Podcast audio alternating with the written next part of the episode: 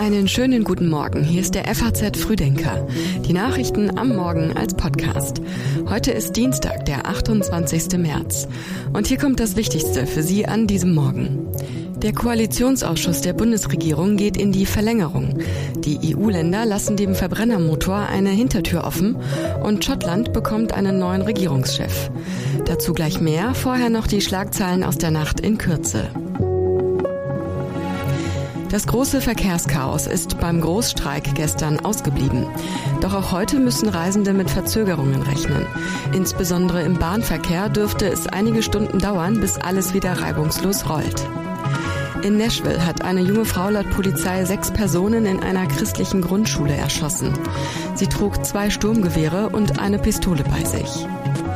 Das Europäische Patentamt hat im vergangenen Jahr so wenige Patentanmeldungen aus Deutschland registriert wie seit mehr als einem Jahrzehnt nicht mehr.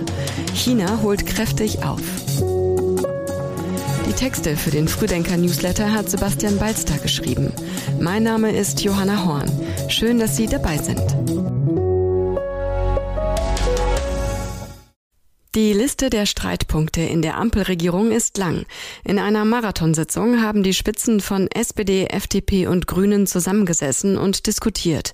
Und das 19 Stunden lang. Ich habe nicht schlafen können und es geht mir, wie man sieht, ganz gut. Ich habe schon an vielen nächtlichen Koalitionssitzungen teilgenommen und ich finde, es ist dann auch eine gemeinsame Erfahrung, wo man eng miteinander zusammen ist und davon erzählt man sich dann noch lange sagt Bundeskanzler Olaf Scholz und zeigt sich zufrieden mit sich und der Koalition. Wir haben in den Beratungen sehr, sehr gute Fortschritte erzielt, viele, viele Verständigungen gewonnen und äh, haben alles dazu beigetragen, dass wir die wichtigen Festlegungen erarbeiten, die für die Modernisierung unseres Landes und für den Fortschritt in Deutschland notwendig sind.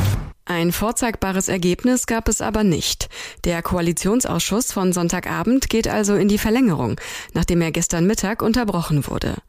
Denn Kanzler Scholz, Finanzminister Lindner, Wirtschaftsminister Habeck und Außenministerin Baerbock waren zu Besuch in Rotterdam. Da standen die planmäßigen deutsch-niederländischen Regierungskonsultationen auf dem Programm. Das dürften vergleichsweise erholsame Stunden gewesen sein nach den vorangegangenen Auseinandersetzungen über heikle Themen wie Schuldenbremse und Heizungstausch, Tempolimit, Pendlerpauschale und Dienstwagenbesteuerung. Heute geht es weiter mit dem Dauerkoalitionsausschuss. Wann die Ampelgespräche heute enden und ob die lange Liste der Streitpunkte dann abgearbeitet ist, lässt sich schwer voraussagen. Zu oft waren sich vor allem FDP und Grüne zuletzt uneinig.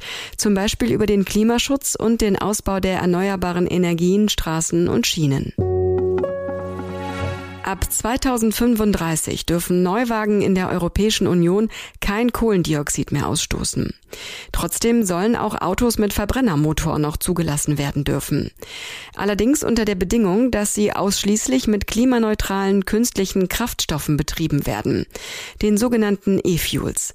Darauf haben sich der zuständige EU-Kommissar Timmermans und Deutschlands Verkehrsminister Wissing geeinigt. Heute werden die Pläne vorgelegt. Klimaneutrale E-Fuels werden mit Hilfe von Ökostrom aus Wasserstoff und aus der Atmosphäre entnommenem CO2 hergestellt. Dieses CO2 wird bei der Verbrennung wieder freigesetzt. Die Klimabilanz ist dabei ausgeglichen, bestätigt Autoexperte Ferdinand Dudenhöfer. Klimafreundlich in der Weise, dass es mit null CO2 produziert wird, ist es. Aber sie brauchen sehr viel Energie, um dann ihr Fahrzeug zu bewegen. Wenn man es batterieelektrisch macht, brauchen sie deutlich weniger Energie. Also es ist ein Energiefresser, wenn man so will, diese E-Fuels. Auch deshalb sieht er kaum eine Zukunft dafür. Bei Flugzeugen kann man es sicherlich einsetzen oder in Ozeandampfern kann man es einsetzen.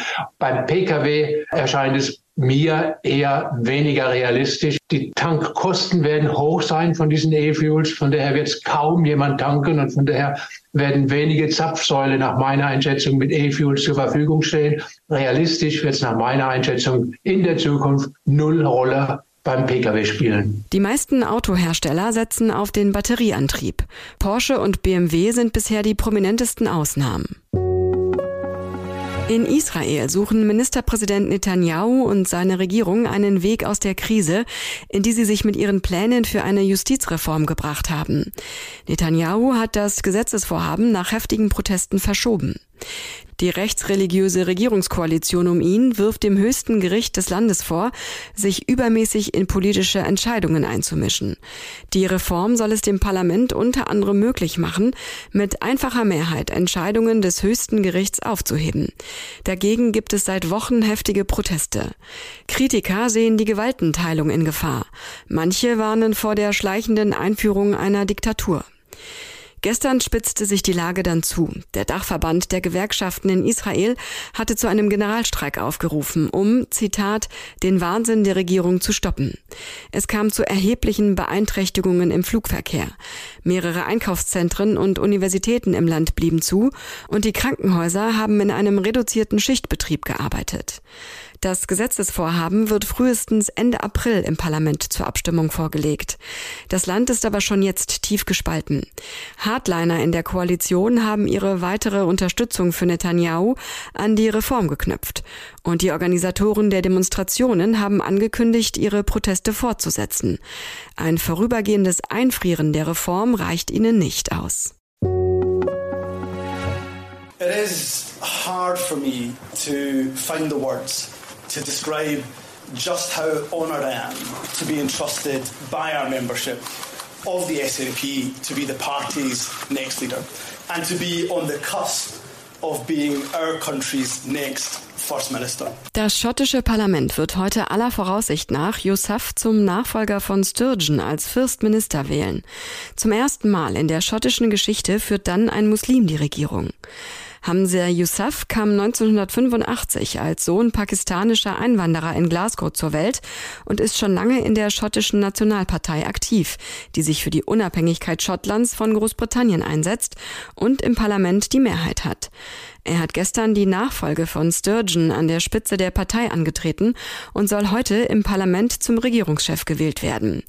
Yousaf, bisher schottischer Gesundheitsminister, hat sich in der Urwahl zum Parteichef gegen zwei deutlich konservativere Rivalinnen durchgesetzt. Now more than ever before and we will be the generation wir werden die Generation sein, die Schottland die Unabhängigkeit bringt.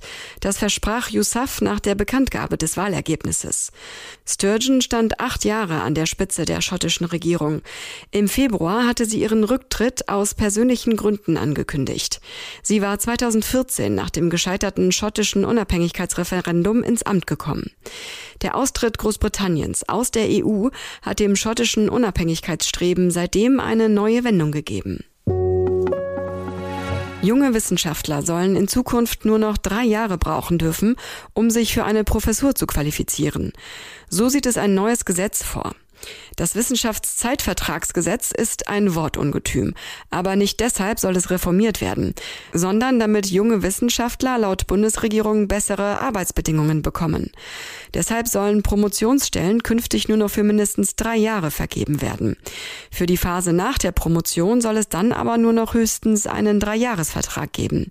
Das halten viele Wissenschaftler für viel zu kurz. In der heutigen Ausgabe der FAZ berichtet die Frankfurter Juraprofessorin Mariette Auer aus ihrer eigenen Laufbahn. Sechs Jahre hat sie vom Staatsexamen bis zur Promotion gebraucht, neun weitere bis zur Habilitation. Neun Jahre, ohne die ich nichts von dem tun könnte, was ich heute tue, schreibt Auer in ihrem Gastbeitrag. Der vor zehn Tagen vorgestellte Reformentwurf für das Gesetz ist viel kritisiert worden. Demnächst soll es eine Diskussionsrunde bei Wissenschaftsministerin Stark-Watzinger geben. Dann wird womöglich nachgebessert. Und dann noch diese Meldung. Die deutsche Fußballnationalmannschaft trifft heute Abend in Köln auf Belgien. Auf beiden Seiten geben Trainer aus Deutschland die Richtung vor.